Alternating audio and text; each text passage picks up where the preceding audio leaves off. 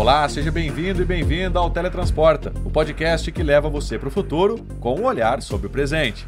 Esse é um spin-off do Porta 101 e aqui a gente fala sobre inovação. Eu sou o Gustavo Minari e hoje nós vamos bater um papo sobre a próxima missão da humanidade à Lua. Nesse episódio, vamos discutir o retorno dos seres humanos ao nosso satélite natural e o que essa nova empreitada pode significar em termos de avanços tecnológicos e científicos. Desde a última vez que estivemos na Lua, muita coisa mudou e novas tecnologias foram desenvolvidas. Vamos explorar como esses avanços podem ajudar a tornar essa nova missão um sucesso e quais são as implicações para o futuro da exploração espacial. Eu conversei com a Daniele Caceta, que é especialista em espaço aqui do Canaltech, com o Lucas Fonseca, que é engenheiro espacial, e com o professor Amauri Pereira, que desenvolve um projeto muito bacana com alunos no Observatório Astronômico e Planetário do Colégio Estadual do Paraná. Então se segura na cadeira, aperte seu fone de ouvido, que é hora do teletransporte para o futuro. Vem com a gente!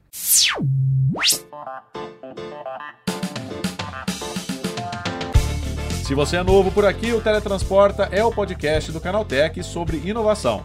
A gente fala sobre o futuro e sobre o desenvolvimento de ponta da indústria da tecnologia, só que com um olhar presente. São programas semanais, sempre às quartas-feiras, apresentados por mim, Gustavo Minari, com entrevistas com especialistas e muito mais.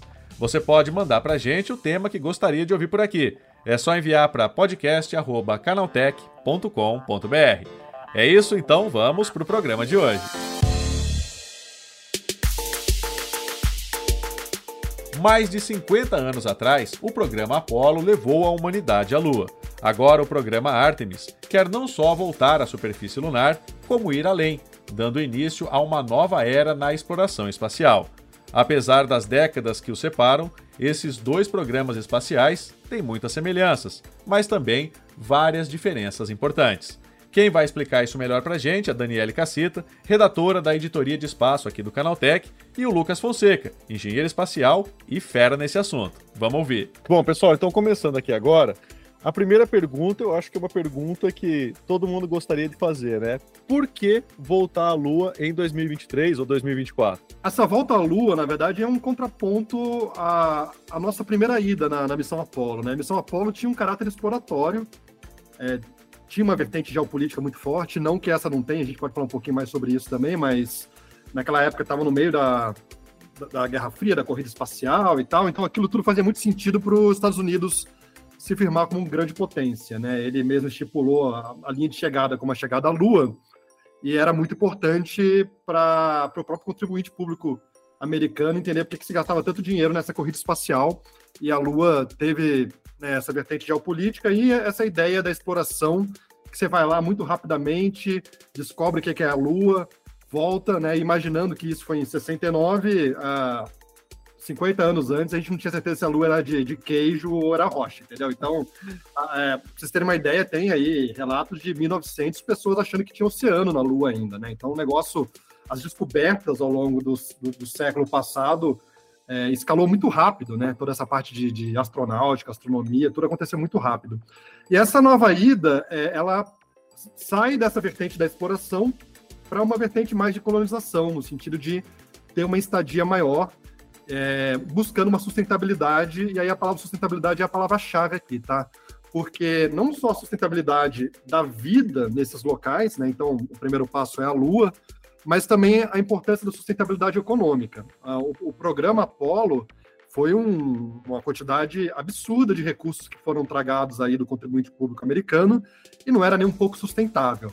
E aí, quando você vê, por exemplo, que tinha mais missões Apollo previstas e elas foram interrompidas para outras coisas serem executadas, entre elas a própria guerra do Vietnã, você percebe que existia essa dependência muito grande do erário público americano e essa é um dos aprendizados que traz para nossa essa nova fase da necessidade de ter uma mistura de é, contribuintes públicos aportando dinheiro para fazer isso acontecer, mas também empresas que busquem uma, uma chance de ter modelos de negócio que tragam uma sustentabilidade a médio e longo prazo.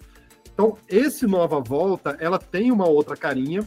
É, o pessoal está falando muito nessa ideia de que queremos ir para Marte e a Lua é o trampolim para chegar lá mas a verdade é que tem muitos interesses econômicos, e esses interesses econômicos têm um fator geopolítico importante de que está espelhado. Então, no mesmo tempo que os Estados Unidos está vendo vários fatores econômicos importantes para serem executados na Lua, a China também está vendo, e eles estão numa corrida, ah, principalmente atrás do Polo Sul da Lua, né, que é onde você tem os recursos minerais e a água eh, em maior concentração na Lua. Então, basicamente é isso. Hoje a gente olha num viés muito mais comercial do que jamais foi visto anteriormente, e essa ideia de que a gente quer testar uma maior permanência além da órbita baixa da Terra. Né? O que a gente sabe de permanência no espaço hoje está na Estação Espacial Internacional, que está a 400 quilômetros. Agora a gente está falando de algo bem mais longe, pensando até num, num trampolim maior aí para Marte no segundo momento. Né? E aí, Dani, você acha que passou da hora ou já era a hora da gente voltar para a Lua? Nossa, é bom, como alguém que tá lendo, escreve sobre o assunto, eu acho que passou da hora, né? É muito legal uh, tá numa época que a gente tá vendo a coisa acontecendo, né? Porque até então, é, pelo menos pra minha geração, é a história que a gente escutava, né? Então, poxa, ano passado aí lançou a, a primeira missão do programa, né? Foi, assim, incrível esse primeiro passo finalmente acontecendo. Mas, porém, todavia, entretanto, ele veio com muitas críticas também, né? Porque já na época do programa Apollo já se falava muito sobre os custos, por que não tá direcionando esse tanto dinheiro para outras coisas. E esse, esse mesmo tipo de comentário tá vindo agora também. E viria de qualquer jeito, né? Porque a NASA encarou aí os gastos muito grandes lá com o desenvolvimento do, do foguete Space Launch System, que vai precisar para o programa, tudo. Mas, assim, além dos custos, a gente também tem que pensar no retorno que vai trazer, né? Então tá sendo, assim, incrível poder acompanhar isso agora. É, quais são os principais desafios técnicos e logísticos para realizar um voo tripulado à Lua, né? Isso após quase 50 anos da última missão Apollo. Nossa, desafios técnicos, pelo menos a gente vê que são grandes, porque, bom, a primeira missão, né, que foi lançada ano passado, ela foi um teste já tem pronto, só que precisa ainda testar essas coisas, esses sistemas com pessoas, né? E aí vai vir a Artemis 2. Então, assim, um, como o Lucas falou, a gente ainda não sabe como manter pessoas por longos períodos no espaço. As missões do programa Apollo duravam o quê? No máximo duas semanas. A experiência que a gente tem é na estação espacial, a 400 km de altitude, mais ou menos, na órbita baixa. Então, assim, vai ter que descobrir formas de levar as pessoas para lá e trazê-las de volta em segurança depois, formas de manter astronautas lá é, e manter eles conseguindo produzir alimento, conseguindo água, conseguindo energia, né? E tudo isso vai exigir desenvolvimento de tecnologias novas, muitas a gente ainda não tem, né? É, toda hora tem gente estudando, gente indo atrás. E futuramente, uh, muitas delas, as que derem certo, né, podem ser usadas para Marte. Então, sim, tem que descobrir como conseguir água na Lua, como conseguir oxigênio, como usar esse oxigênio para produzir propelente para foguetes, enfim. E uma coisa interessante assim, a partir do momento que você vai viver num outro corpo, né, diferente da estação espacial que se você tiver um problema, você consegue entrar na cápsula e retornar esses astronautas num, num prazo curto. Na Lua não tem isso, né? Então, é, o que a gente imagina para até médio e longo prazo é você estabelecer todo um ecossistema de atividades que nem você tem no planeta Terra. Ah, então, ir para a Lua nesse momento, nesse, nessa nova passada, está é, tá muito voltado nessa necessidade da gente desenvolver as tecnologias que a gente já tem é, dominadas na Terra, mas para uma realidade da Lua, né? Então, como é que eu vou produzir é, alimento energia, né, medicamentos? Então, se tiver uma, um problema, uma intercorrência médica, como é que esses astronautas vão ter acesso para resolver qualquer intercorrência? É impossível você imaginar que os astronautas vão estar treinados em todos os tipos de intercorrências médicas possíveis. Então, toda a parte de telemedicina vai ter que ser aprimorada para uma situação nova ainda não vivida. Ah, você pode imaginar que essas pessoas vivendo cada vez mais lá, eventualmente é, a gente começa a imaginar, aí já no mais longo prazo, mas ah, o desenvolvimento de uma população lunar, então pessoas que vão nascer em outros locais que não na Terra. Como que você vai responder é, juridicamente a, a, quem essas pessoas é, fazem parte, né, de nação? Então tem muitas coisas não resolvidas quando a gente fala sobre esse novo momento da exploração espacial, né, que a gente está começando agora com essa volta à Lua é, é, é uma quantidade muito grande de assuntos uh, discutidos por profissionais de todas as áreas que vocês podem imaginar. Então, tem pessoal discutindo políticas espaciais, tem pessoal discutindo direito espacial, tem pessoal é, preocupado em nutrição, fisioterapia, a medicina espacial. Então, tudo que você pode imaginar hoje, a gente tem que se preocupar porque vai ter uma estadia de longo prazo. Então, as dificuldades tecnológicas, o foguete a gente já tem mais ou menos dominado, né? Então, a, a, o próprio SLS, ele usa muita tecnologia do que foi usado tanto nos programas da Apollo quanto no, no, no programa da Shuttle, né, do ano espacial. E a gente tem concorrentes, né? Você tem a própria SpaceX querendo ir para a Lua para levar pessoas, a própria Blue Origin em algum momento vai querer entrar nesse mercado também. Então, assim, eu não estou tão preocupado na tecnologia do foguete em si. A gente tem configurações diferentes que a gente pode testar para ir para a Lua, mas eu diria que é mais essa sustentabilidade humana fora da, aí da, das redondezas do planeta Terra. Né? Então, isso aí é a maior dificuldade. E aí a gente vai aumentar mais ainda a partir do momento que a gente quiser ir para Marte. Então, a Lua vai ser o grande aprendizado para uma nova realidade, onde vai demorar seis meses para chegar no local vai ter que esperar lá mais no mínimo um ano para poder retornar mais seis meses para a Terra. Então, imagine que Marte, esse problema de ser localmente sustentável é ainda maior do que a Lua. Então, é isso que a gente está enfrentando nesse momento. Agora, se a gente já tinha essa tecnologia há um bom tempo, né, para poder retornar à Lua, por que, que a gente demorou tanto para voltar, gente? Cara, a resposta é fácil, é caro. É caro e a, e a, gente já tinha feito tudo que a gente imaginava que podia fazer na Lua, tá? Então, trouxemos aí uma tonelada de regolito lunar, Fizemos vários experimentos científicos na Lua durante as missões Apollo. Tivemos missões robóticas, né? É, colocamos vários satélites ao redor da Lua. A Índia colocou, a China colocou, a, os Estados Unidos colocou. Então, assim, muita coisa foi feita na Lua. Não quer dizer que a gente deixou de ir para a Lua. A gente continuou indo, mas com sondas né, robóticas, coisas automáticas. A diferença é que agora a gente começou a enxergar a possibilidade de retorno econômico. E aí, a partir do momento que você começa a, chegar, a enxergar esse tipo de possibilidade, os interesses aumentam, e aí você tem vários países querendo ir para a Lua, e aí você tem dois grandes acordos, que é o acordo que a China está estabelecendo e o acordo Artemis, que é o que os Estados Unidos está estabelecendo, para que mais nações possam fazer parte. É, essa semana mesmo, a Venezuela acabou de assinar um acordo para fazer parte, junto da Rússia e da China, de uma base chinesa no Polo Sul lunar. E isso deve acontecer lá para 2035. Então você vê que as nações estão adquirindo aí alinhamentos geopolíticos que, que eles estão achando interessantes, e a gente vai ver esse retorno da Lua muito centrado nessa ideia de recurso. As pessoas não falam muito isso, estão falando mais da ideia do trampolim para Marte e tal, mas no fim do dia, é, pode crer que está muito ligado a essa ideia de que existem recursos interessantes para a própria exploração do sistema solar, que você vai depender aí de uma presença permanente na Lua. Ô Dani, você acha que é, essa lacuna que teve entre a última missão Apollo e agora, isso não acaba gerando uma, dando espaço aí para teorias da conspiração, né? Aquele pessoal que não acredita ainda que a gente foi para a Lua. Ai, gente, com certeza, né? É, assim, essas pessoas, elas sempre existiram, né? É, só que a partir do momento que rola aí alguma brecha, né? Alguma, um intervalo maior para esse lançamento de missões, ficar, ah, que eles estão escondendo? Aí, sabe? E, enfim, pelo menos na minha visão, isso acaba dando sim um pouco mais de abertura para esse tipo de coisa, que é completamente bizarro, né? É, tá muito mais que provado, não tem o que discutir que os pousos na lua, na lua são reais, apesar de uma galera insistir. E, então, assim, é, é meio preocupante até continuar vendo esse tipo de coisa acontecendo, mas. Mas infelizmente. Só pegando carona nessa pergunta, quando eu, eu, eu fazia meu mestrado na área espacial, isso foi ali em 2009 é, o pessoal perguntava muito do lance da Lua, né? o pessoal cético. Hoje eu acho que deu uma piorada, porque a, a teoria da conspiração está na Terra plana, sabe? O lance da Lua ficou para trás. O pessoal é, evoluiu, né? Evoluiu, né? É, e, e é, é, engraçado isso. E as pessoas me perguntam, é uma coisa real. As pessoas. Cara, eu, eu, eu sei que a Terra é redonda, mas o homem foi para a Lua mesmo? Eu já ouvi essa pergunta várias vezes, sabe? Ou seja, é, a gente só. eu disse que, que, que as pessoas evoluíram, não. Parece que elas não evoluíram, né? Que elas retrocederam, né? Porque antigamente se tinha dúvida de que o homem tinha ido para a Lua, agora está se é, colocando em xeque se a Terra é redonda, né? Então a gente tem esses parâmetros aí que são um pouco bizarros mesmo, como a Dani falou.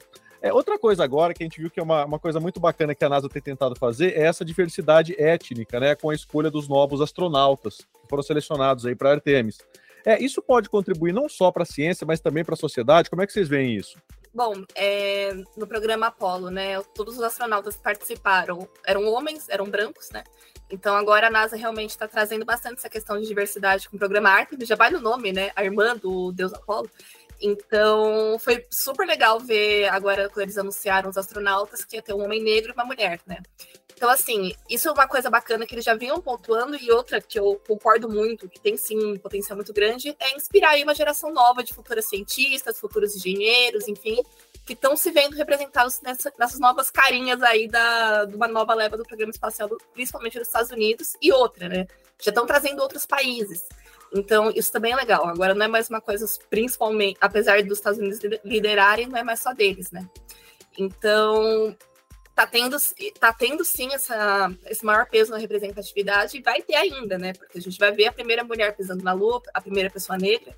Então, é bem bacana ver isso e é uma tendência que a gente torce para que continue. É, eu, tava, eu tava até me questionando isso hoje mesmo, né? Porque lá no, no Apolo, olha, olha as coincidências, né? Além de ser homem branco, todos eram militares e acho que menos um, todos foram escoteiros. Olha que coisa engraçada nesse tipo de a, a coincidência. Eu sei que eu fui escoteiro também, e aí é uma coisa que é falado e dentro do movimento e tal.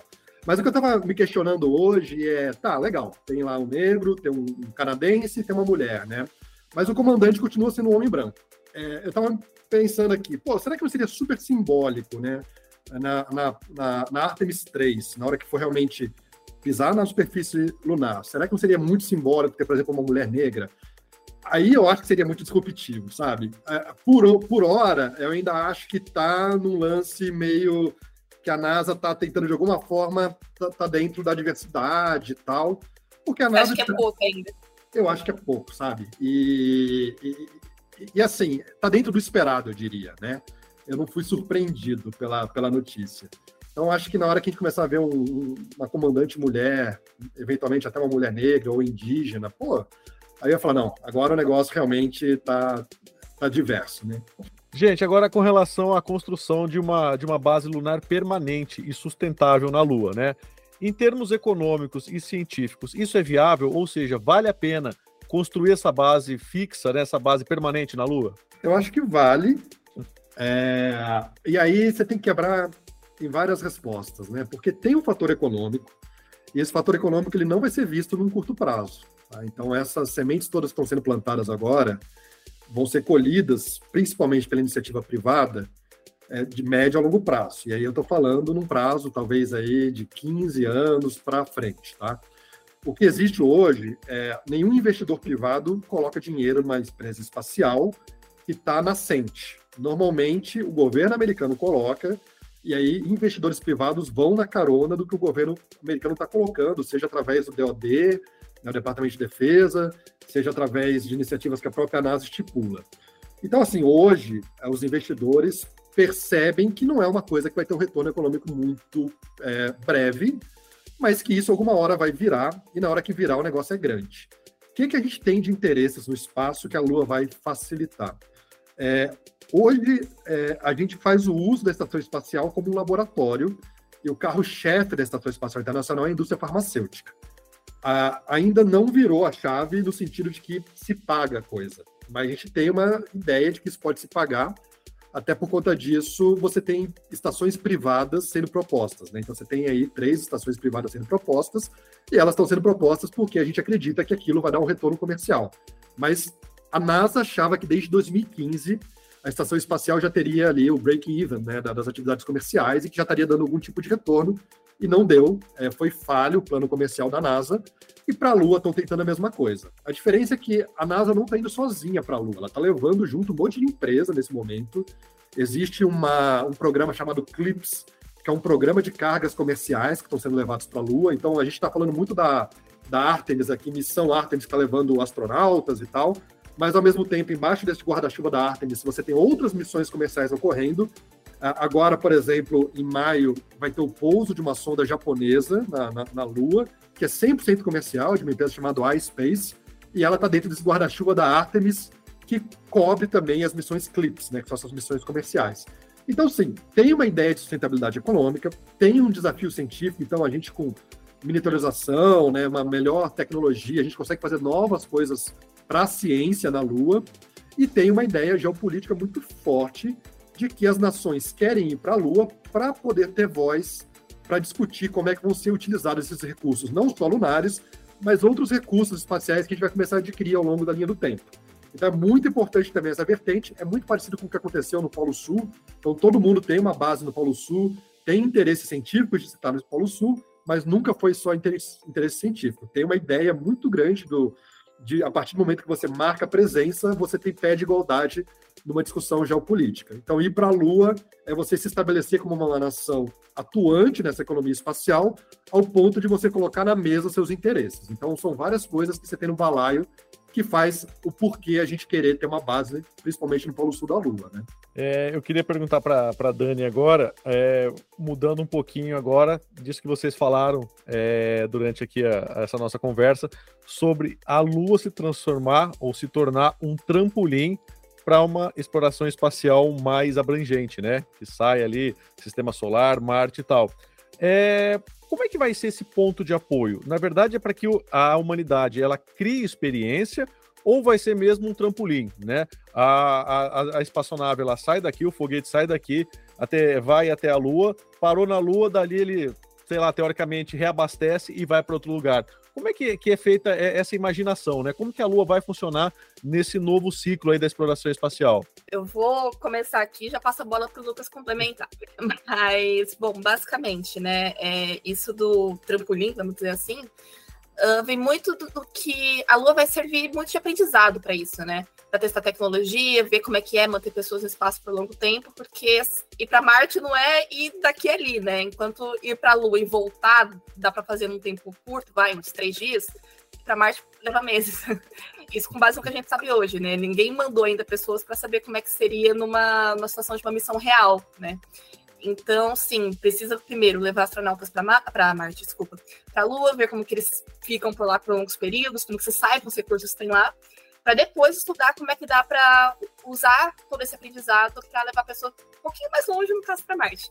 E, fora isso, é, a NASA também está planejando aí criar a estação Lunar Gateway, que vai ter pessoas na órbita da Lua, uh, lá vai ter estruturas para abastecer foguetes, enfim, e aí, e aí tudo isso já é pensando num, em missões a mais longo prazo para mandar pessoas para Marte, mas isso ainda demora um pouco para acontecer, né? A gente está falando do programa Artemis, que vai lançar a segunda missão, se não me engano, está previsto para o ano que vem. Pessoas para Marte vai na próxima década em diante, então tem chão ainda. Aí eu passo para Lucas. É, Gustavo, é, o principal esforço que tem de ir para o espaço é conseguir vencer a gravidade do planeta Terra, tá? Então, boa parte do combustível fica para a gente vencer esses 100 quilômetros aqui para passar a linha de Kármán e atingir a velocidade necessária para entrar em órbita, né? Então, é, ter a Lua como um posto de combustível é, intermediário, né, um entreposto, é uma ideia muito sedutora. E, e o fato de ter água na Lua a água é o ativo mais importante que a gente tem no espaço, tá? Porque a água basicamente gera hidratação, né? E, então você vai ter que ter não só pessoas, né, mas eventualmente animais, plantação na Lua que vai demandar água. É, além disso, ela é muito é, importante para a gente usar como escudo de radiação. Então, existem ideias de se montar moradias ou até trajes que tem uma película de água para ajudar a absorver as partículas ionizadas, né, que, que, que poderiam ser prejudiciais à, à, saúde humana. E por último, você pode fazer a, a eletrólise e pegar hidrogênio e oxigênio, que é o básico de um combustível de foguete, né? Muitos foguetes usam hidrogênio e oxigênio. E aí você poder ir até a Lua e reabastecer lá e ir embora até Marte, é, seria algo muito importante que você não demandaria tirar tanto peso assim da Terra, né? Então você consegue ter um foguete em proporções menores saindo da Terra, mas reabastecendo na Lua e indo embora para Marte. Mas tem um outro ponto que pouco se fala, que é a ideia de ter a manufatura do foguete na Lua. Então, eu não preciso necessariamente ter a maior parte do foguete sendo construído na Terra. Eu posso tirar da Terra o que é imprescindível, então, sei lá, pessoas e algumas tecnologias que eu não vou conseguir produzir no espaço, mas parte da manufatura ser feita na Lua. E fazer manufatura na Lua é algo também interessante, porque você tem recursos minerais, você tem é, uma gravidade reduzida, o que facilita você movimentar equipamentos pesados, e você tem uma quantidade grande de energia que você pode adquirir, seja através de painéis solares, que você pode instalar na Lua e pegar do Sol, ou até mesmo de elementos é, que você tem na Lua. Então, a Lua tem uma quantidade muito grande de tório, que é um elemento que você pode gerar a fissão nuclear dele.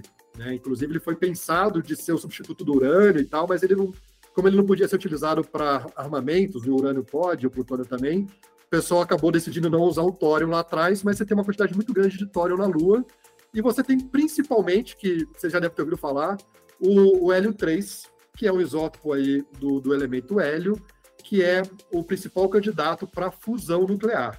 Fusão nuclear é uma, uma etapa ainda que a gente não conseguiu é, é, dominar perfeitamente na Terra, mas eventualmente vamos dominar.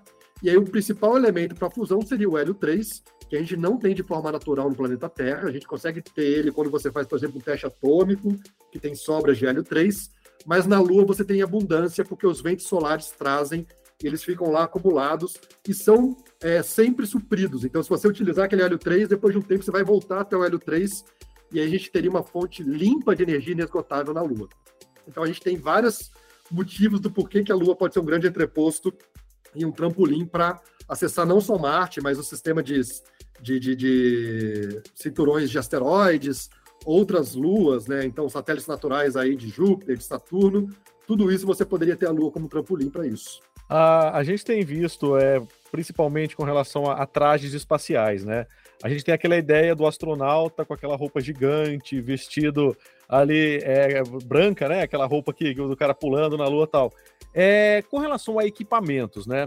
A gente está avançado nesse ponto da tecnologia, ou seja, o astronauta que pisar na Lua em 2025, 2026, seja lá que ano for, ele vai ter, a gente vai ter aquela imagem daquele astronauta que a gente teve 50 anos atrás ou não? A gente vai ter um, como a gente está acostumado a ver nos filmes, né? O astronauta com aquela roupa justinha, que o, que o capacete sai facilmente. É, ou seja, isso é só ficção ou não, né? A gente vai ter isso no, numa missão real até a Lua.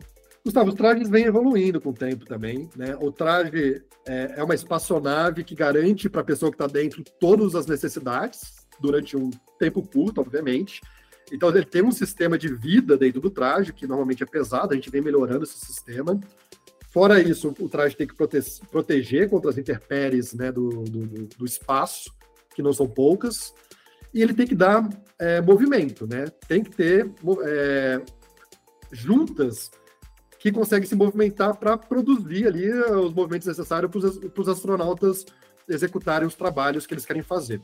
Tudo isso vem evoluindo. Então, a parte de suporte de vida vem diminuindo, os materiais que se usa no traje vem melhorando, então você consegue usar materiais mais leves e consegue proteger o astronauta. E por último, a questão das juntas, né? Hoje a gente consegue produzir equipamentos, né, trajes que têm juntas mais finas, no sentido de você não ter uma necessidade de um traje tão monstrengo, você consegue imaginar coisas mais apertadas, como você mesmo disse.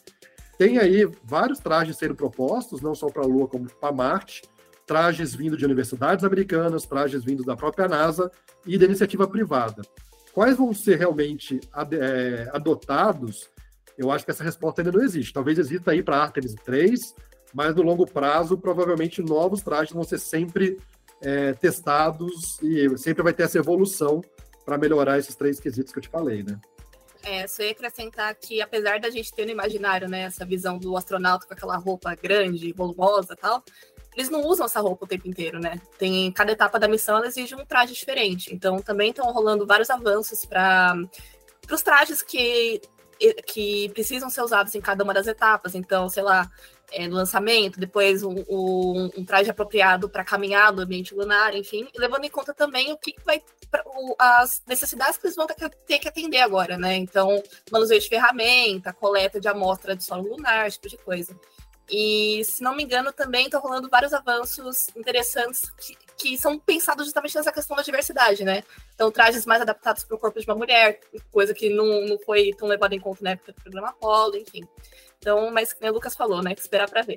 E agora, trazendo um pouquinho mais para perto da gente aqui, né? O Brasil, ele, ele faz parte do programa Artemis, né? O que, que são os acordos Artemis, né? O Brasil está tá envolvido nesse campo também. Como é que funciona isso? Bom, o Brasil assinou os acordos Artemis, gente, não vou lembrar a data exata agora, não lembro se foi 2020 ou 2021. Mas, na época, a gente até produziu uma matéria entrevistando o Carlos Moura, né, presidente da Agência Espacial Brasileira, e na época ele comentou que o Brasil ia participar do programa, mas ainda não tinha muito bem definido o que, que ia ser feito. Uh, o, o, plano era é, enviar algum objeto robótico mas ainda não tinha nada muito certo. Talvez já tenha rolado aí algum avanço nesse sentido, mas por enquanto era isso, né? O Brasil, então, é um dos países que assinou os acordos e pretende é, contribuir com o programa enviando esse objeto robótico, mas a gente ainda não, sabe exatamente o que vai ser, quais são as funções dele, mas provavelmente vai ter função é, científica. É, é, essa pergunta me pega um pouco, porque eu vivo exatamente isso, né? A minha grande ambição de vida é mandar uma carga brasileira para a Lua, e eu acabei não me apresentando, mas nesse sentido, mas eu trabalhei na, na, na missão Rosetta, né, que pousou uma sonda em um cometa em 2014. E aí, nessa época, eu morava na Alemanha, voltei para o Brasil e sempre olhava e falava: Meu, eu queria poder fazer algo no Brasil que trabalhasse com o espaço profundo, que trouxesse essa, esse sentimento né, de, de grandiosidade para o país, né, de, de superação. E a gente começou a propor uma missão lunar, que chama Garateia, em 2016, eu e alguns colegas. E, de certa forma, eu fiquei muito preso nessa história da Lua desde então. É, não participei da assinatura do Acordo Artemis, porque é uma coisa governamental, mas eu estive presente ali, uh, sempre nas redondezas de, de, de, de tudo isso que estava acontecendo. É, hoje, é, eu tento mandar coisas para a Lua de forma privada. Né? É, a, a, gente tem um instituto chamado Instituto Garateia, que o carro-chefe é mandar uma sonda brasileira para a Lua. A gente faz outros programas espaciais, principalmente na área de educação, mas o carro-chefe sempre foi essa ideia de mandar uma carga brasileira para a Lua. E aí, quando a AEB assinou, né, o Ministério da Ciência e Tecnologia assinou, é, faltava projetos. O Brasil não tinha um projeto. É, muito rapidamente, é meio confuso isso. Né? Então, você tem um acordo Artemis, você tem as missões Artemis, e você tem um guarda-chuva da Artemis, que várias ações ocorrem embaixo desse guarda-chuva. Eles usam o mesmo nome para tudo, mas são coisas distintas. Eu assinar, né, o Brasil assinar o acordo Artemis, está validando as ideias que os Estados Unidos está estabelecendo para essa colonização e exploração lunar. É, aí eu teria que resgatar um pouquinho a ideia dos acordos multilaterais que foram assinados na década de 70, da Lei Geral do Espaço, né, tudo isso que hoje em dia já não, não tem muita dificuldade de passar de maneira multilateral, e aí os Estados Unidos acabou achando esse jeito bilateral de assinar cada vez em separado com países para validar o que ele está fazendo e ganhar força, principalmente frente à China. E o Brasil assinou isso sem saber exatamente por que assinou, tá? Então, assim, a gente quer fazer coisas no espaço, é, mas não existiam missões propostas. Eu aproveitei que existia esse vácuo das missões e coloquei a Garateia no meio, e a gente foi qualificado como uma missão é, em potencial do governo brasileiro. Tá? Então, hoje, são duas missões que estão qualificadas é o Selenita, que é um satélite do ITA, que vai para a Lua, e a Garateia, que é um satélite privado que vai para a Lua. E eu tenho participação nas duas missões, é, mas falta o recurso, né, que é o principal. Então, o fato do Brasil ter assinado não dá nenhuma garantia de que vai ter um cheque governamental pagando essas missões. Então, hoje, parte do meu tempo eu gasto buscando modelos econômicos que tornem sustentável a participação brasileira no médio prazo. A gente está testando um monte de modelos diferentes, fontes de fomentos distintas, e a gente nunca deixou de lado a ideia de que o governo pode aportar dinheiro. Mas não existe nenhuma garantia que o governo brasileiro vai colocar dinheiro, e por hora o que a gente tem é só essa validação de que os, que os Estados Unidos está fazendo, o Brasil concorda, que foi a assinatura do, do, do acordo Artemis, mas o Brasil não ganhou nenhum benefício de participação por ter assinado esse acordo Artemis. Então a gente não tem carona gratuita, a gente não tem nenhum astronauta brasileiro participando disso, não tem nada. A gente só é, embasou ali, criou o arcabouço jurídico que os Estados Unidos estava se propondo e 14 nações mais já fizeram isso também. E você tem um acordo é, concorrente sendo feito pela China e outras nações estão assinando com a China. Então, basicamente, essa é a realidade brasileira no momento. Agora, uma pergunta para os dois, né? O mundo parou diante da TV na primeira vez em que a humanidade pisou na Lua, né? Depois a façanha foi perdendo um pouquinho da audiência, aí foi ficando difícil para a NASA manter o projeto por causa dos custos elevados e também da popularidade em baixa, né? O que vocês acreditam agora, né? Será que esse retorno da humanidade à Lua ele vai ter o mesmo impacto do que 50 anos atrás ou não? Uh, bom, é, eu acho que, muito, que a NASA está se esforçando para que tenha, né? Então, toda vez que rola algum anúncio novo sobre o programa, uh, eles tentam fazer vários eventos virtuais, tentam chamar a atenção, tentam resgatar aí toda essa memória do programa Apollo, que pertence muito às gerações das nossas, né? Acho que muito, muito da empolgação com a coisa é, tá aí. Então, assim, não, não, sei se vai ser a mesma, porque hoje em dia o mundo é outro, né? Como o Lucas falou lá no começo, né? Hoje a gente não tem mais toda aquela tensão política, tem outros aspectos políticos, mas não os que tinham antes, né? E, assim, também tem, tem outros fatores, né? Tipo, hoje é mais fácil você acompanhar. Hoje, se você acessar o site da NASA, você vê ali, um, sei lá, um astronauta na estação espacial dando entrevista ao vivo, né? Então, tem essa proximidade maior, tem essa movimentação para que gere, sim, essa empolgação, esse, esse interesse, mas não sei dizer se vai ser o mesmo, né? É, acho que também hoje, mesmo como tinha naquela época, e ainda vejo um pouco hoje, acho que ainda fica um pouco daquela, daquele sentimento nas pessoas que não acompanham muito o assunto de legal, bacana, mas podia usar o dinheiro para outra coisa. Então acho que isso daí acaba mirando um pouco a, a animação, o ânimo, a vontade de acompanhar e tal. Mas, assim, por outro lado, acho que vai ter bastante, sim, porque você vê o programa em andamento é uma coisa, agora você, quando você vê as missões sendo lançadas, o foguete indo e futuramente, né, no futuro não mais tão distante, você vê ele levando pessoas, é uma, um sentimento totalmente diferente. Então... É, eu, eu acho que eu vou divergir um pouquinho da, da Dani aqui na resposta. Eu acho que vai ser maior. E por que que eu acho, né? É, bom, hoje a gente tem a ferramenta internet nessa brincadeira toda e você vai permitir um monte de pessoa independente fazer o streaming dessa, dessa ideia da chegada do homem à Lua. E se isso for bem trabalhado, é que assim, eu, eu acho que a NASA, ela gasta bastante dinheiro com o outreach dela, com essa ideia da propaganda, mas ela mesma faz uma meia-culpa de que, mesmo gastando aí bons milhões por ano, ela não consegue alcançar o resultado esperado dela. Mas quando o Elon Musk foi lançar, por exemplo, o Roadster dele em direção a Marte, voltou a ter um engarrafamento lá no Cabo Canaveral que não tinha desde a época da Apollo, né? Então, veja, é, ele não gastou um dinheiro absurdo, mas ele teve lá a sacada dele de colocar o Roadster, é, seja para o bem ou para o mal, né, critica ou não, foi uma sacada que funcionou e teve um interesse público muito grande de ver aquilo que estava acontecendo. É, no caso da Artemis, é, tem esse lance de você voltar para a Lua, levar pessoas. Pela primeira vez vai ter instrumentos que vão permitir você fazer todo o monitoramento, toda a gravação de, dessa nova etapa em alta definição, né? Então a gente vai ter a chance de ver um homem chegando, a humanidade chegando na Lua, com uma definição muito melhor do que a gente teve lá na, nas missões Apollo. E se for bem trabalhado isso, principalmente por mídias independentes, youtubers e tal, a chance de você ter uma quantidade maior de pessoas assistindo, eu acho que é real, tá? E eu falo isso baseado muito nessas ah, ideias recentes do turismo espacial, de ver as coisas que não só o Musk fez, mas o próprio Jeff Bezos, Richard Branson, que está despertando um interesse muito grande. A NASA teve aquela pedrada muito forte, que foi a Challenger, né? Que quando ela explodiu, tinha muita gente assistindo, tinha uma professora, né? De, de, uh, de crianças, de, de ensino fundamental, sei lá como é que fala hoje em dia. Tinha uma professora lá no foguete, então aquilo foi muito pesado pro para o contribuinte americano ver tudo aquilo acontecendo, foi perdendo o mesmo interesse ao longo do tempo, mas eu acho que agora com essa ideia dos barões do espaço, né, essa iniciativa privada, a, em paralelo, alta definição, novos instrumentos para gravar, novas ferramentas como a própria internet que não tinha, eu acho que tem a chance de ser algo bem grande, sim. Agora, para encerrar, é, a gente teve aí quando, no momento em que a, as missões Apollo estavam no auge, é, a gente, a, o próprio fato do homem ir para a Lua, né, da, da humanidade chegar à Lua, trouxe avanços tecnológicos para a Terra, né? É aquilo que a gente vê de que a gente observa na Fórmula 1. Você tem é, avanços que são testados primeiro na Fórmula 1 e depois são trazidos para o carro de passeio. A gente teve a mesma coisa, é, a gente testou novas tecnologias, desenvolveu novas tecnologias para chegar até a Lua e depois essas tecnologias foram usadas aqui na Terra.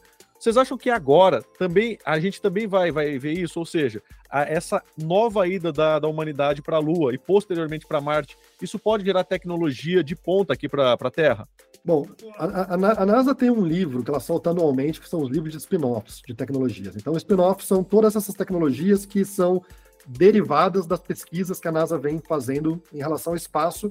E quando eu falo derivadas, são é para mais pra, são para as mais diversas áreas, né? Então, sei lá, roupa de bombeiro, equipamentos eletrodomésticos, tudo que você pode imaginar, você consegue tirar isso do, da pesquisa espacial. A Lua tem um monte de desafio novo, né, que a gente já falou aqui, de alimentação, de obtenção de energia, de outras coisas, e com certeza vai gerar uma quantidade muito grande de tecnologias. Então, eu consegui plantar na Lua me traz chance de eu conseguir plantar em locais que eu não planto no planeta Terra hoje em dia. Tá? Então, esse tipo de tecnologia muitas vezes sai de um desafio que mora num outro tipo de problemática, que não é a problemática que a gente está vivendo na Terra. Então, a partir do momento que você estipula um desafio que está fora da sua zona de conforto, você acaba adquirindo aí tecnologias que a gente não consegue no dia a dia aqui na Terra. Tá?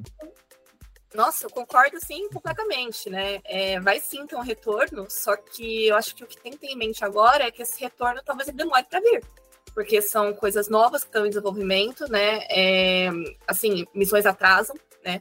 Vídeo aí o tanto de tempo que a NASA é, acabou vendo, encarando, enfrentando atrasos com o desenvolvimento do foguete SLS.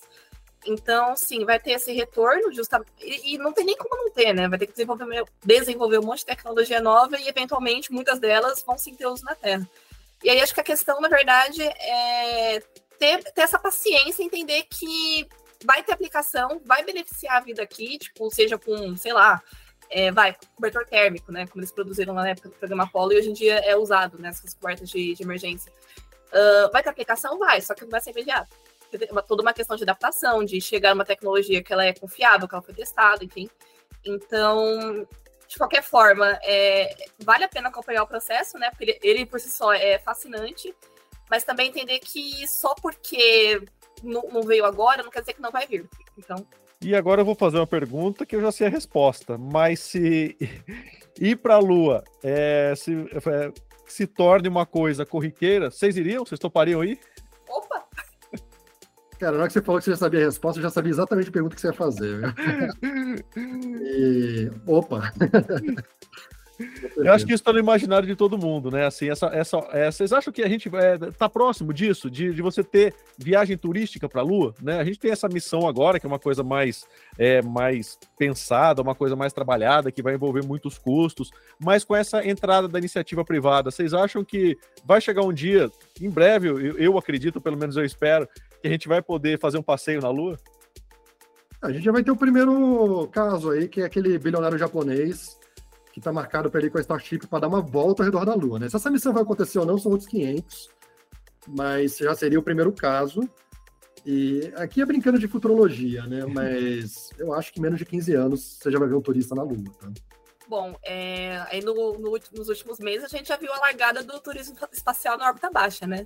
É, aliás, nem na órbita baixa, em voos suborbitais, na verdade.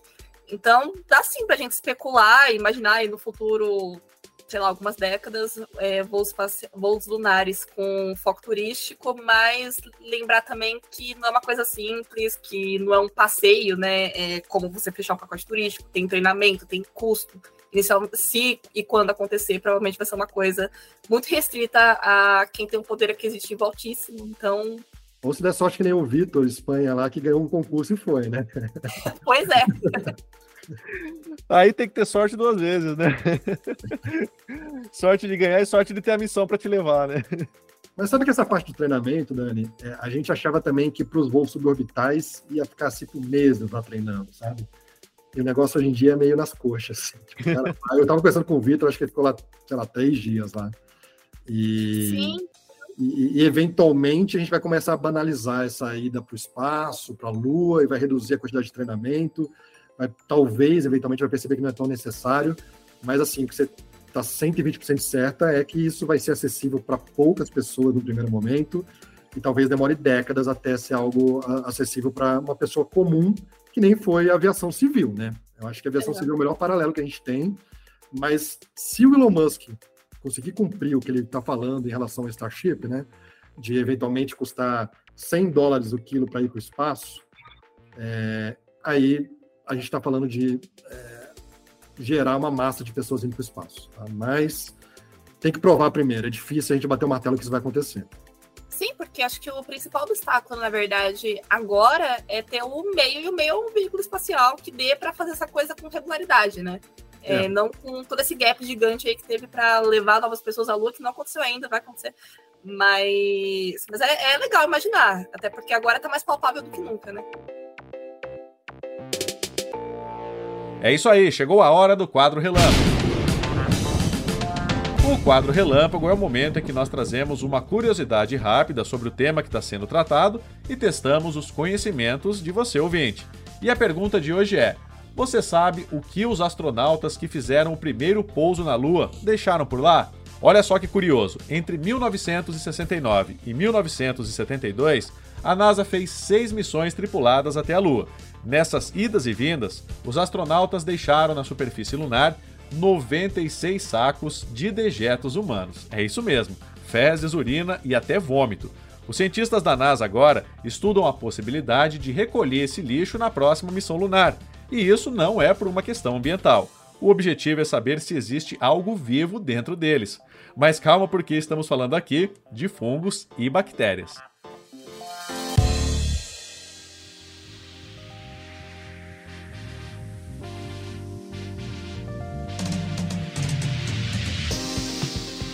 Tá aí, depois desse momento curiosidade, a gente segue o programa de hoje falando sobre um grupo de estudantes do Colégio Estadual do Paraná que vai programar dispositivos que serão enviados à Lua como parte da missão Artemis. Os 10 alunos fazem parte da equipe de ciências espaciais do colégio, com a coordenação do professor Amauri Pereira, que fala agora pra gente como vai funcionar essa iniciativa. A gente se inscreveu num projeto de astronomia cidadã. A NASA tem vários desses projetos, né? É, através do portal chamado NASA at Home. E aí, quase terminando o prazo em 2022, é, em 2022, foi fevereiro de 2022, um do, dos alunos, né, ex-alunos, na verdade, que hoje até é estagiário nosso lá, inscreveu a turma no GLI, que é o Great Lunar Expedition for Everyone. Não sei se vai aparecer aqui por conta do papel de parede. Ah, bom, tá invertido, não é? para você aí, mas esse daqui é o bottom da missão, então, que é, na verdade, uma missão é, com plaquinhas, essa plaquinha que está aqui, ó, uma, uma plaquinha que foi desenvolvida, na verdade, para ser um CubeSat pela Universidade de Colômbia. Então, ele tem vários sensores, é, ele tem é, um magnetômetro para medir o campo magnético, né? no caso aqui da Lua, ele tem sensores de temperatura, ele tem aqui esse dispositivo aqui um dispositivo resistivo para conseguir medir qual é a composição química do regolito lunar.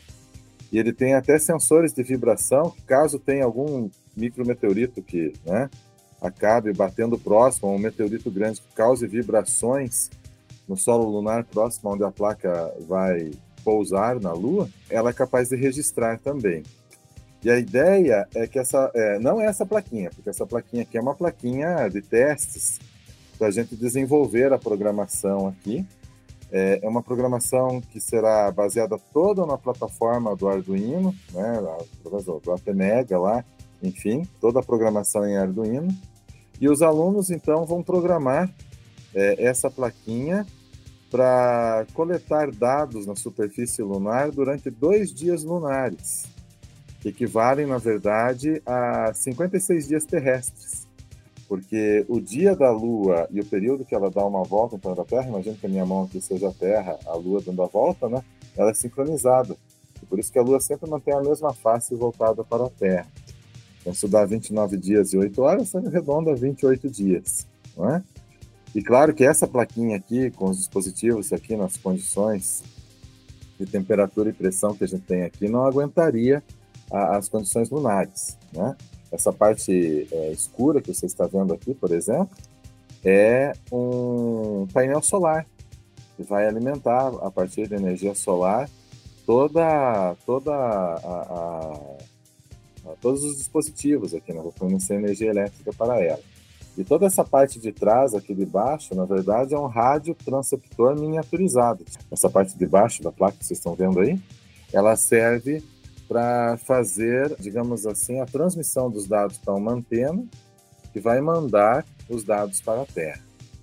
É, há 50 anos atrás, evidentemente, não havia essa tecnologia, e é muito interessante a NASA, através né, da, da, Universidade de Colômbia e do GLI, ter é, aberto essa oportunidade para os alunos participarem ativamente do projeto Artemis, que, que levará aí né, os próximos astronautas para a NASA. Até eu vi que recentemente a missão Artemis 2, acho que foi no dia 13 agora desse mês, foram é, selecionados astronautas, dentre eles a Christina Cook, né? É uma mulher, a primeira mulher que vai participar de uma missão para a Lua. E com muita experiência, passou 328 dias a bordo da Estação Espacial Internacional, né? Então, todos os astronautas, né, que, que vão para essa missão são astronautas é, experimentados, os norte-americanos que já estiveram no espaço, e o Jeremy, deixa eu ver, aqui o nome, só um pouquinho, Jeremy Hansen, que é da Agência é, Espacial Canadense, porque o projeto Artemis é um projeto é, que não é só da NASA, né, também tem a grande participação da Agência Espacial Canadense também da ESA. É, eles abriram essa oportunidade para que alunos do mundo inteiro possam também é, fazer coletas de dados na Lua, que serão coletas interessantes, especialmente a coleta com magnetômetro, com esse sensor aqui, da plaquinha, que vai captar é, muito bem o campo magnético lunar durante um longo período, que é coisa que não foi feita ainda na superfície lunar. Né? E professor, isso é importante né, para os alunos, essa iniciativa de poder participar de um projeto como esse, né? Como é que os alunos encararam isso? Então, veja, aqui no colégio, além do projeto de robótica, ligado ao observatório, a gente tem a equipe CEL, Ciências Espaciais Longe Latec. Longe em latim, é o lema que a gente tem no brasão do colégio, Aliás, o Colégio Estadual do Paraná é o colégio mais antigo do estado, é mais antigo que o próprio estado do Paraná, né? Estudando ainda quando o estado do Paraná pertencia a São Paulo. E longe Latec significa para cima e para o alto. Então a gente começou em 2016 com uma equipe de lançamento de foguetes de garrafa PET. E aí, a partir do ano passado, a gente começou a se integrar em projetos né, internacionais, projetos da NASA, que a NASA é uma coisa que está no inconsciente coletivo de todos nós, quando a gente coloca a camiseta NASA, até pela representatividade mundial que ela tem, não é? Ela está no inconsciente coletivo de todas as pessoas do mundo e, e muito da gente aqui do Brasil, que tem essa valorização pela cultura norte-americana também, seja na música, seja na ciência e tudo mais, e a NASA. Então a gente buscou é, é, projetos em que de repente a gente pudesse se envolver com a NASA. Né? Interessante que nós também participamos de um, um outro projeto chamado IASC, que é International Astronomic Research Collaboration, em que a gente recebe pacotes de dados em janelas de observação que normalmente dão quase um mês. A gente se inscreve também voluntariamente na NASA e recebe imagens do telescópio Pantares é, via Universidade do Texas, que traz então as imagens desse telescópio, são dois telescópios de 1,80m, que monitoram a linha da, da eclíptica, a linha da órbita da Terra em torno do Sol, para saber se tem alguma rocha em possibilidade de impacto com a Terra. E como esses telescópios, esse telescópio tem a câmera digital mais sensível do mundo, né, uma das melhores, ele capta muitas imagens, muitas, muitas, muitas imagens, e não dá tempo deles processarem. Então precisa de voluntários do mundo que possam fazer esses processamentos.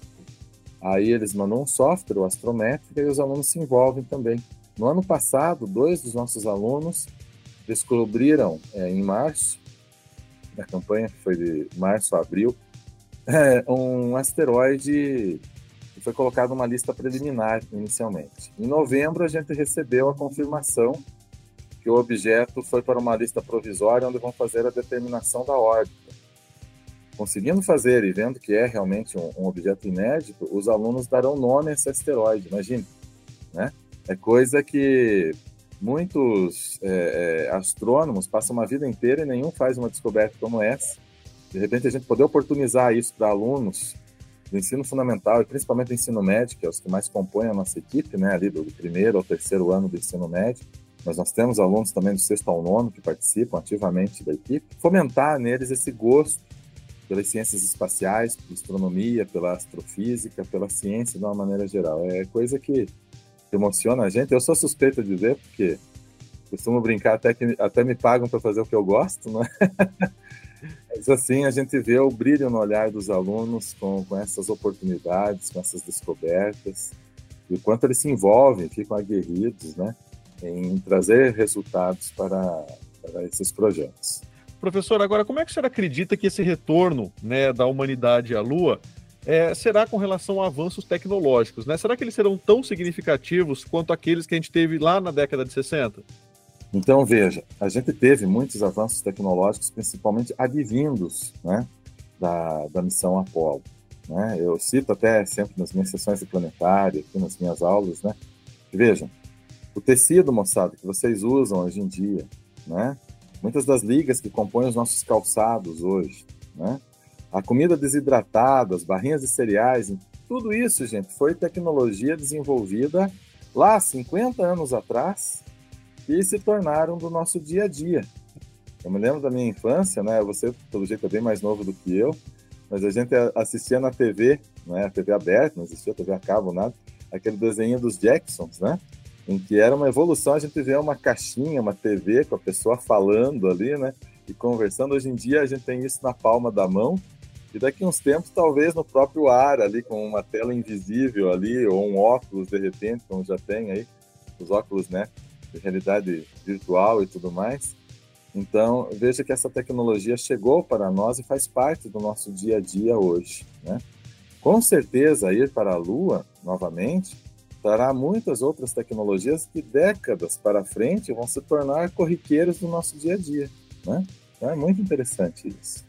Agora, o senhor acha que o mundo vai parar para ver esse retorno da humanidade à Lua, assim como fez mais de 50 anos atrás? Olha, há 50 anos atrás era a primeira vez, era um fato inédito, e nós bem sabemos que foi, assim, meio a uma competição quase que bélica, né? Infelizmente a gente está aí no mundo também com, né, também não tão aquecida a coisa quanto foi no tempo da Guerra Fria, mas também perigosa, não é? Mas eu acho que sim, que sim, né?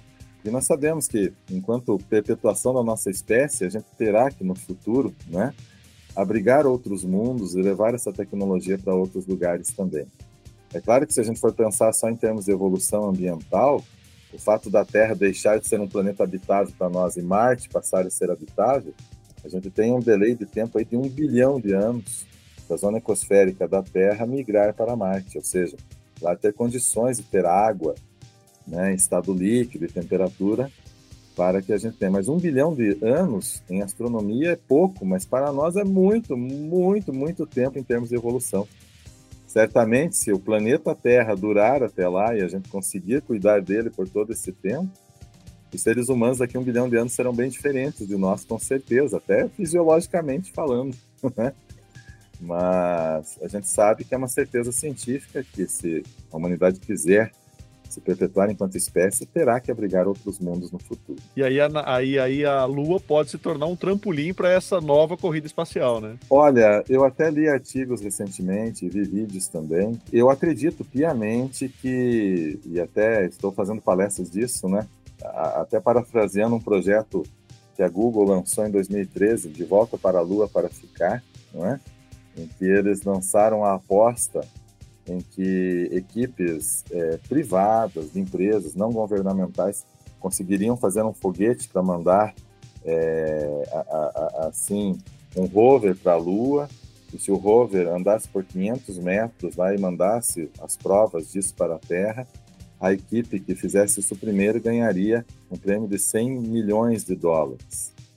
Claro que esses 100 milhões de dólares teriam que ser antecipados por alguma agência, por algum é, digamos assim, é, mecenas que acreditasse na ideia, não é?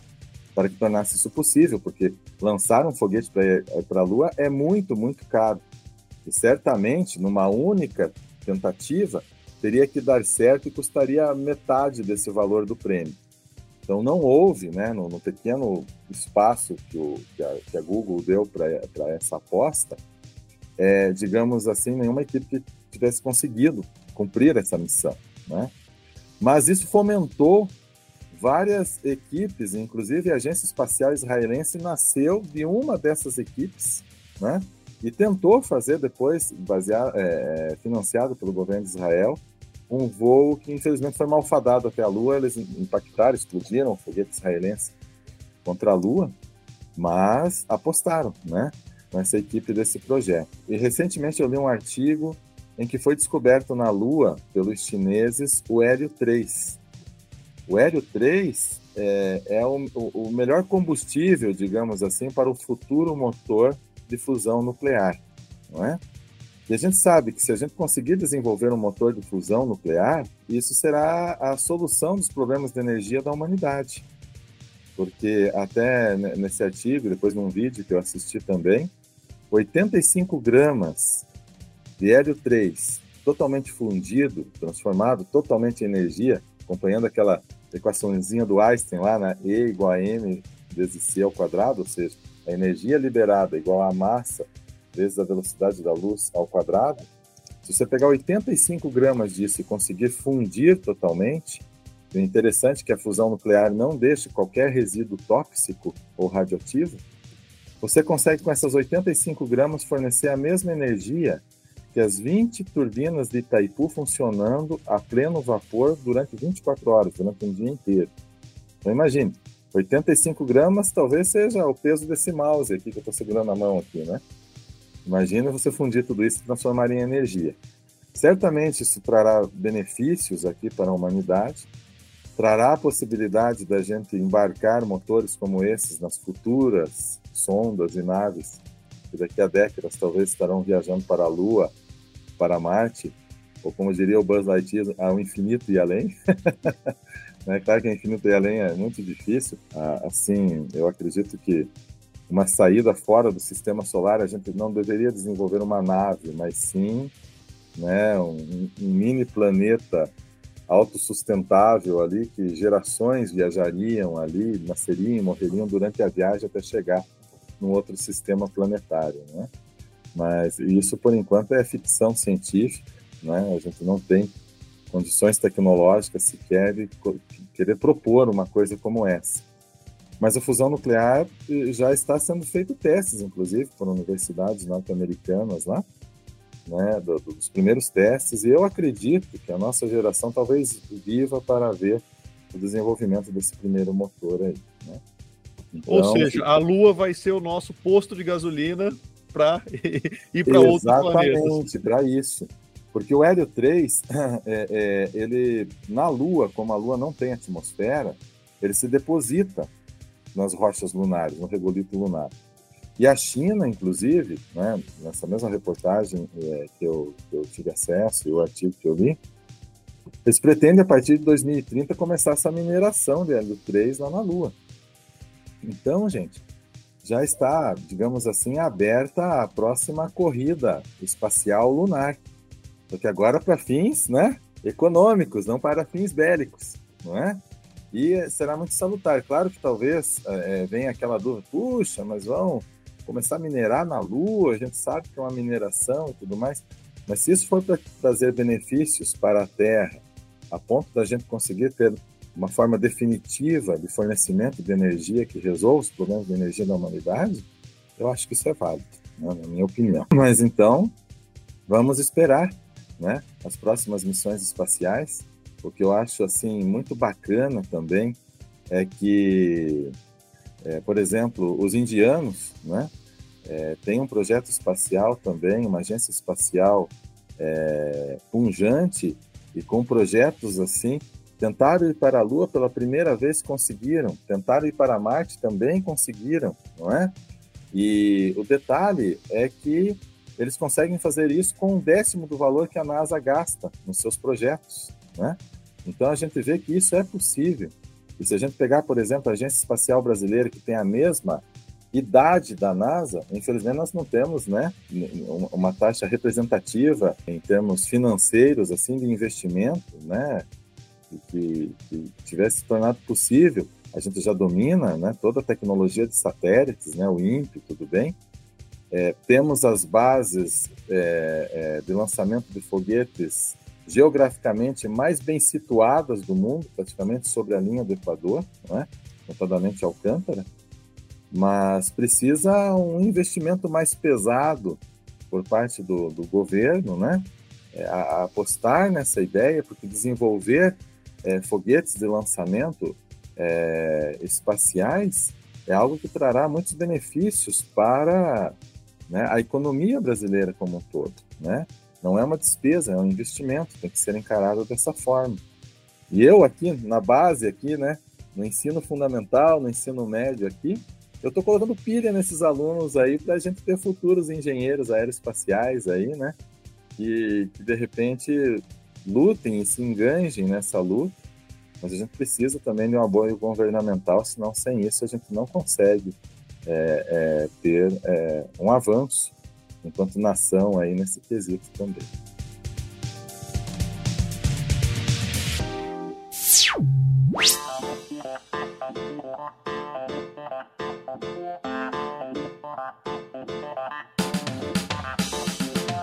É isso aí, o nosso teletransporta de hoje sobre o retorno da humanidade à Lua está chegando ao fim.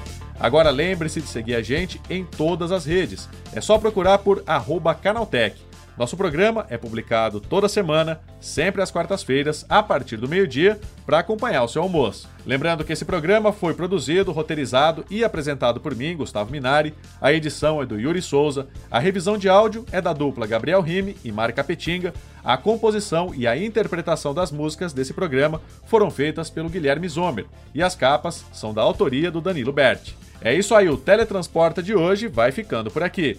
A gente te espera na próxima quarta-feira com mais conteúdo sobre inovação e tecnologia. Até lá, tchau, tchau.